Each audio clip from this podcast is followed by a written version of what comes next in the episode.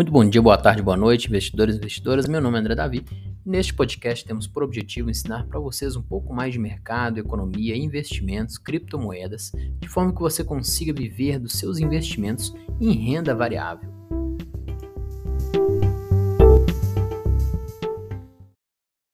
Vamos falar hoje sobre taxa de juros, o que ela é e o que ela representa na nossa economia e por que ela é muito importante para você, investidor e investidora que está começando a investir. Então, tá, os juros, né, a palavra juros, nada mais é do que o valor do dinheiro no tempo. Ou seja, é como se fosse um aluguel do dinheiro. Então, o banco e outras instituições financeiras fazem esta intermediação entre quem tem o dinheiro, né, aquele investidor, e quem precisa do dinheiro, aquele devedor ou até chamado de tomador. Então, por exemplo, se você é um investidor, o dinheiro que você aplicou naquela instituição financeira, ele será emprestado ao devedor, que pagará o valor mais uns juros ao banco. Então, o banco, por sua vez, fica com uma parcela do valor pago, como uma remuneração, né? por exemplo, uma taxa de administração, e vai devolver a você a quantia com juros no momento futuro, conforme o combinado. Então, um exemplo, né? se eu tenho 100 reais, e te empresto 100 reais e falo, olha, quando você me devolver, eu quero 10% do valor. Então, 10% de 100 reais é 10 reais. Então, quando você me devolver, você vai me devolver os 100 reais mais 10 reais de juros, ou seja, os 10% combinado. Você vai me devolver 110 reais. Então, a palavra juros nada mais é do que isso. Né? E a taxa de juros? Ela é o preço deste aluguel do dinheiro por um período de tempo. Né? É um percentual calculado pela divisão dos juros contratados pelo capital emprestado ou capital poupado.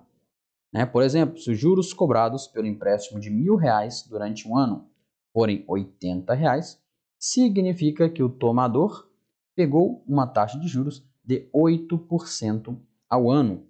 O cálculo é feito da seguinte forma: você pega os juros, ou seja, 80, e divide pelo valor investido, ou seja, mil reais, que vai dar 8% ao ano, porque 80 reais foi definido como anual. Então, a conta é muito simples. Você vai pegar o valor em reais que você vai receber de juros e dividir pelo valor que você investiu, tendo ali a sua taxa de juros. Tá bom?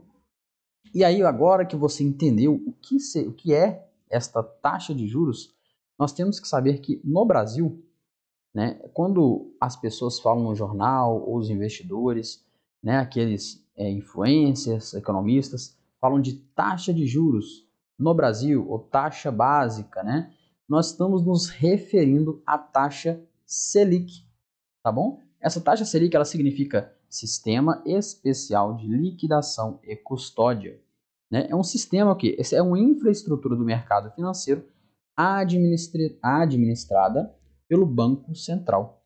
Através da Selic é que são transacionados os títulos públicos federais. Então, a Selic, esta taxa de juros do Brasil, é uma taxa média ajustada dos financiamentos diários apurados nesse sistema né, que é o Sistema Especial de Liquidação e Custódia, que corresponde à taxa Selic.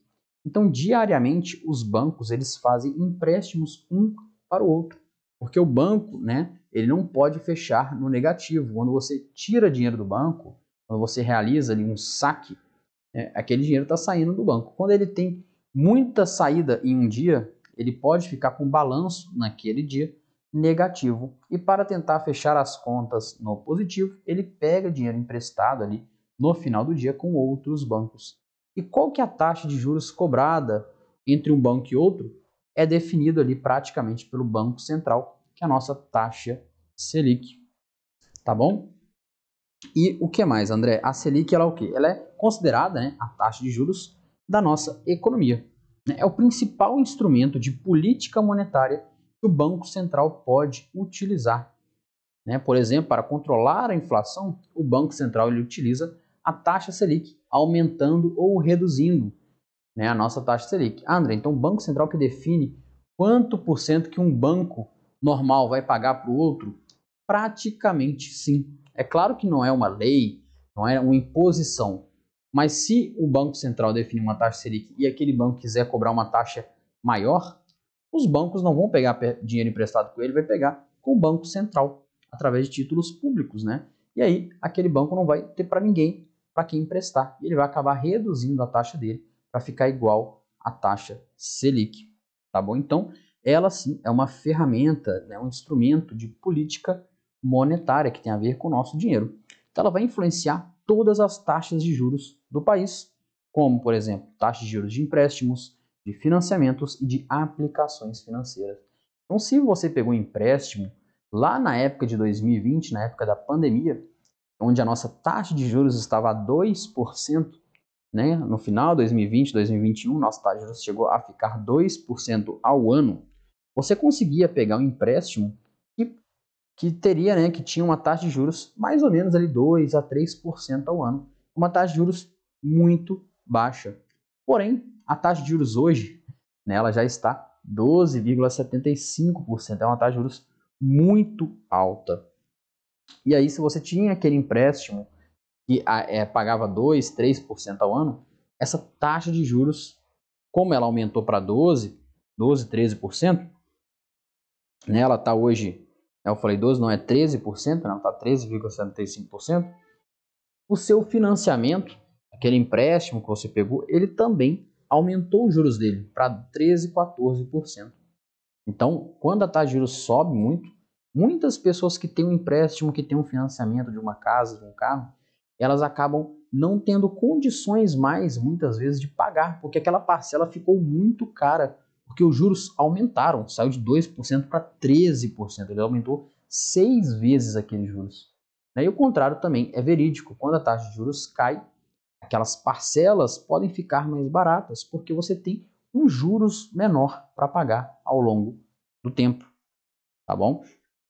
Então a taxa Selic, né, resumindo aqui, ela vai referir a taxa de juros apurada em operações de empréstimos de um dia entre as instituições financeiras que utilizam títulos públicos federais, ou seja, os tesouros diretos, como garantia.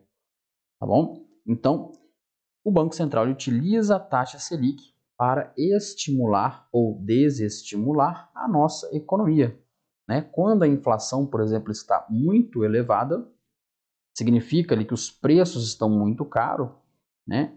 ele tem que fazer, né? o que, ele tem que fazer quando a inflação está alta? Ele tem que diminuir o consumo das famílias.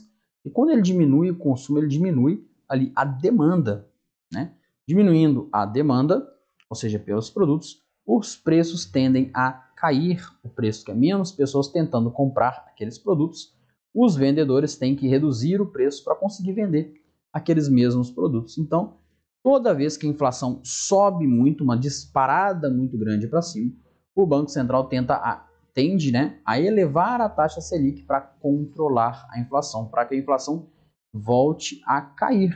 E foi o que aconteceu no Brasil. A nossa inflação chegou a bater 10, 11% ao ano.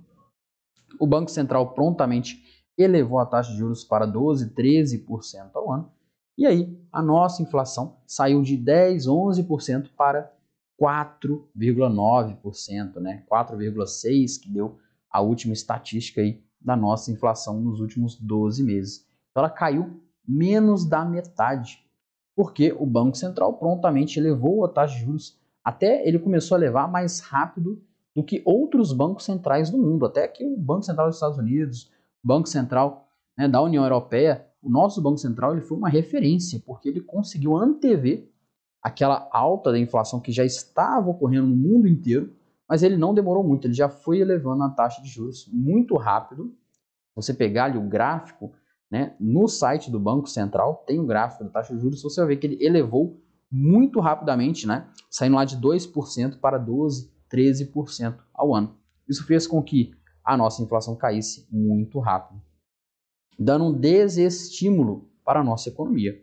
Né? Por um lado, a inflação cai, é bom que fica mais barato algumas coisas, né? Não é que fica mais barato, ela deixa de ficar mais caro, né? Não quer dizer que teve uma desinflação. Né? Ah, não, a carne baixou o preço. Não, mas ela parou de ficar aumentando rapidamente como aumentava antes. Tá? No, na Argentina, nosso país vizinho, nós temos O contrário, né? A inflação está muito alta lá, está batendo 120% ao ano, e o governo está aumentando a taxa Selic, mas ele não aumenta no, no, né, naquela proporção adequada. Né? A taxa Selic lá está 97%. Na última reunião lá eles aumentaram para 97% ao ano. Olha para você ver, né? A taxa Selic é 97% ao ano. Mas a inflação está muito além, já está 120%. Aqui no Brasil, a taxa Selic ficou acima da inflação e com isso fez com que a inflação desse uma caída ali, desestímulo da economia. E agora sim, a expectativa de que a nossa taxa de juros volte a cair, porque a inflação já está controlada, por assim dizer. Enquanto lá na Argentina a inflação não está controlada, está subindo cada mês que sai o relatório da inflação está subindo mais ainda, e aí a taxa de juros lá tende aí a manter elevada por mais tempo que nós, tá bom? Então, quando a taxa de juros cai, há um estímulo novamente na economia, porque as pessoas começam a voltar a pegar aqueles créditos, aqueles consórcios, aqueles empréstimos a taxas de juros mais atrativas e assim realizar o seu sonho da casa própria, do carro, comprar, fazer uma viagem, ou seja, pegar dinheiro pagando menos juros, tá bom? Então, isto, isso, né, este episódio eu quis demonstrar para você o que é este famoso termo, né, taxa de juros e por que que ele é relevante na nossa economia. Por que, que temos que ficar né, de olhos atentos em relação a este, este termo? Porque quando a taxa de juros está alta, ele vai ser um balizador para os investimentos de renda fixa. Os investimentos em renda fixa, quando a taxa de juros está alta, ele tende a ser mais atrativos, tende a gerar um retorno maior. Né? Por exemplo, hoje nós encontramos investimentos em renda fixa pagando 14, 15% ao ano. É uma rentabilidade muito grande. Ao contrário, né, a bolsa de valores, a renda variável, todos os investimentos, eles costumam sofrer mais por vários fatores, né? Dentre eles, o desestímulo da economia faz com que a empresa tenha menos lucro, fazendo com que a empresa tenha menos lucro, ela vai entregar menos valor para o acionista, vai perder valor de mercado e as pessoas vão deixar de, de comprar aquela ação ou, ou vender a sua ação até. E muitos optam por comprar renda fixa, é claro, porque a renda fixa vai está rendendo mais, vai estar entregando valor no curto prazo maior do que a renda variável.